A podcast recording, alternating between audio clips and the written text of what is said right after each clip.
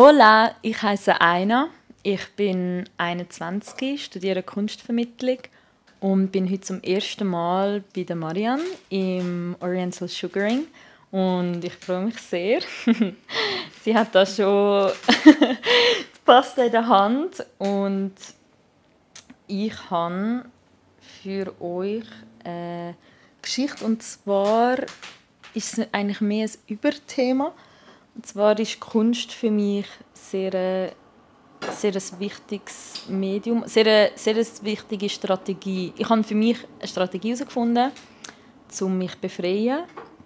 Und zwar ist das schon mehrmals vorgekommen ähm, in meinem Leben. Es hat eigentlich so ein bisschen damit angefangen, dass ich einfach immer Tagebuch geschrieben habe und so ein bisschen gezeichnet habe, wie man das halt so macht als Teenager.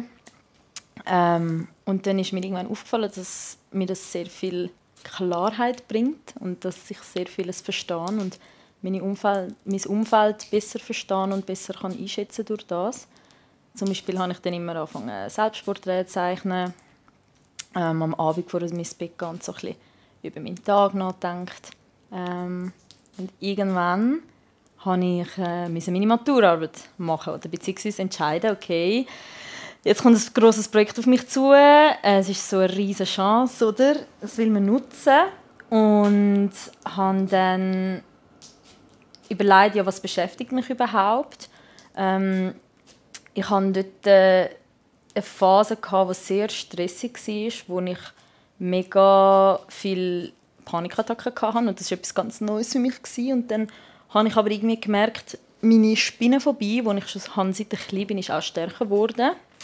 Also irgendwie das Tier hat mich dann mega angefangen verunsichern und ich habe auch mega irrationale Ängste entwickelt, also irgendwie gemeint, hinter jedem Ecke oder jedem, hinter jedem Lichtschalter oder so ist eine Spinne.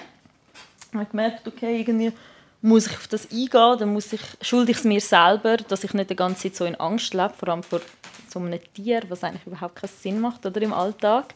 Ähm, dann ja, habe ich so mich angefangen äh, damit auseinanderzusetzen, warum habe ich Angst vor dem? Und habe dann gemerkt, okay, das ist ein riesiges Thema, das man da öffnen kann, auch so einfach rein psychologisch. Ich habe natürlich nicht jetzt mega Kompetenzen gehabt, irgendwie, was so Psychologie oder Therapie angeht, aber ich habe schon Therapieerfahrungen gemacht, das bin selbst schon ein paar Mal geredet. Und habe dann entschieden, dass ich das machen. Will. Ähm, irgendetwas, ich habe noch nicht genau gewusst was, aber ich habe dann als Maturarbeitsthema einfach meine Spinnenphobie, meine Arachnophobie genommen und habe einfach mal angefangen zu skizzieren und zeichnen und lesen und ähm, dann habe ich einfach einen Zugang gefunden zu mir selber, äh, wie eine neue Perspektive durch die Art von Schaffen, also durch Zeichnen, durch Skizzieren, durch Gedicht schreiben, vor allem Gedicht haben mir dann auch sehr viel geholfen. Einfach und gemerkt, zuerst mal ganz, ganz tief hineingehen, alles aufschreiben, Erinnerungen, Gefühle, Assoziationen, alles, was irgendwie einem aufkommt, oder? wenn man so an das Thema denkt, jetzt zu dem Zeitpunkt noch spinnen. Ähm, ich habe dann ganz viel Kurztext geschrieben, ich habe Skizzen gezeichnet. Und dann gibt es wie so ein riesiges Gefäß, ein riesiger Pool an Erfahrungen und an, ähm, an Werken, an kleinen, ganz kleinen Kunstwerken, die dann zusammenkommen. Und sobald das Gefäß mal entstanden ist, sobald das alles mal existiert, ist das wie eine Auslegung. Oder ich sehe dann alles vor mir. Es ist auch eine Art von Distanzierung, dann, die im zweiten Schritt passiert. Also der erste Schritt ist wie anerkennen, hey, da ist etwas, ich will mich mit dem auseinandersetzen, ich kotze mich mal aus, also ich lande mal alles raus. Und dann im zweiten Schritt habe ich wie entschieden, okay, ich schaue das jetzt, also ich muss mich natürlich auch noch theoretisch ein bisschen weiterbilden, irgendwie ein bisschen zu dem Thema bin dann jetzt ähm, bin dann damals auch, wenn, wie alt war ich, so 16, 17, bin 17, glaube sogar, bin ich in, in einer Gesprächstherapiestunde zu dem Thema. Und natürlich ist dann sehr schnell rausgekommen, ja, es hat nicht so viel mit Spinnen zu tun, sondern die meisten Phobien sind eine Projizierung von Unsicherheit. Und dann habe ich wie den Zugang zu mir gefunden und habe dann wie anfangen zu differenzieren, okay, sehr vieles, was rum ist, ähm, projiziert man in den Alltag, projiziert man auf Wesen, auf andere Menschen, auf andere Tiere. Auf man find, die, die, Angst findet wie Kanäle oder, im Alltag, wo sie sich zeigt. Und es war dann sehr schön, gewesen, weil ich dann ein kleines Büchlein geschaffen und habe in der Therapie dann auch gelernt, dass der Körper eigentlich Panik, also der, der Climax, wo man dann so hat bei einer Panikattacke oder wenn man das Tier sieht oder auch einfach, wenn man gesagt hat im Alltag, was immer, die Panik kann der Körper gar nicht lange aushalten. Also du musst wie an so lange dich mit etwas konfrontieren, bis du an den Punkt kommst, wo du merkst, hey, das kann mich gar nicht machen. Ich bin, ich bin viel stärker als das. Rein physisch, auch mental, wir können eigentlich fast alles überleben als Menschen. Wir können ja auch sehr gut vergessen, oder? Genau, und dann habe ich ähm, wie das in Kapitel aufteilt, die kleine Geschichte. So, die erste, die erste Doppelseite war dann ich und äh, meine Erfahrungen als Kind. Dann habe ich beschrieben, was mir Angst macht, was für Spinnenart. Also ich bin dann voll darauf eingegangen und habe dann die Geschichte oder das Narrativ, das ich entwickelt habe, wirklich auch an meine Erfahrungen orientiert. Also das Buch war wie eine Einführung. Dann habe ich wie die LeserInnen mitgenommen in die Panikattacke, habe aufgezeigt und visualisiert, was es eigentlich heißt, wie sich das anfühlt. Ähm, und dann am Schluss so ist es wie die Beruhigung oder das Überleben gewesen. Also ich glaube, es ist ein erster Versuch gewesen, so eine Visualisierung zu machen von so einem Prozess, von so einer Erfahrung und es hat mir extrem gefallen und ich hätte es am liebsten noch tausendmal mehr gemacht und darum habe ich mich dann entschieden, unter anderem auch Kunstvermittlung zu studieren, weil das wie so ähm, die Schnittstelle ist zwischen selber Gestalterin sein, selber ähm, Kunst machen und sich äußern und ausdrücken und aber auch dann Kompetenzen erlernen für andere, ähm, das zu ermöglichen, oder? Und ich habe jetzt erst einen Vorkurs gemacht, habe das Glück gehabt, dass äh, meine Eltern mich da unterstützt haben, habe ein Semester an der ZHDK den Vorkurs gemacht und dort habe ich mich wieder in einer Situation gefunden, ein Jahr später, wo ich eigentlich ähm, gerne raus wollte, wo ich mich wollte befreien von einer Beziehung, von einer sehr ungesunden Beziehung zu einem ähm, Mann damals mit 18, 19 und habe dann entschieden, okay, ich will das nochmal machen. Ich habe gewusst, das Mal wird es intensiver, es wird sehr intim. Also es ist ein Thema, oder, also Beziehung zum, zum Partner oder zur Partnerin, wo viele Menschen eigentlich nicht mitbekommen voneinander im Alltag oder wo viele auch sehr intim halten. Und dann ist natürlich auch das Thema Sexualität, das Thema Intimität, also ich habe gewusst, es wird sehr intensiv. Und darum habe ich mich irgendwie auch ein bisschen strukturieren das mal. Ich habe dann aber mein Abschlussprojekt vom Vorkurs ähm, für eine grosse Ausstellung habe ich mir das Thema genossen, die Abhängigkeit, wo als junge Frau kann vielleicht entstehen zu einem älteren Mann, was ich auch bei sehr vielen Kolleginnen gesehen habe und wo ich auch gesehen habe, dass es ist extrem ähm, viel Naivität und Illusion um, obwohl man sich halt sehr erwachsen fühlt in diesem Alter und obwohl man meint, ja, ich bin schon emanzipiert und ich weiß genau und die Distanzierung zu den Eltern und zu gewissen Umfeld passiert. Anyways, dann habe ich äh, entschieden, okay, ich will expressionistische Lyrik als Medium nehmen, also ich schreibe Gedicht. Habe dann wieder ein, zwei Wochen lang einfach alles rausgelassen, habe äh, aufgeschrieben, Erfahrungsberichte gesammelt, habe mit Leuten geredet, die mich in dieser Beziehung erlebt haben oder außerhalb, mit denen ich schon das geredet habe.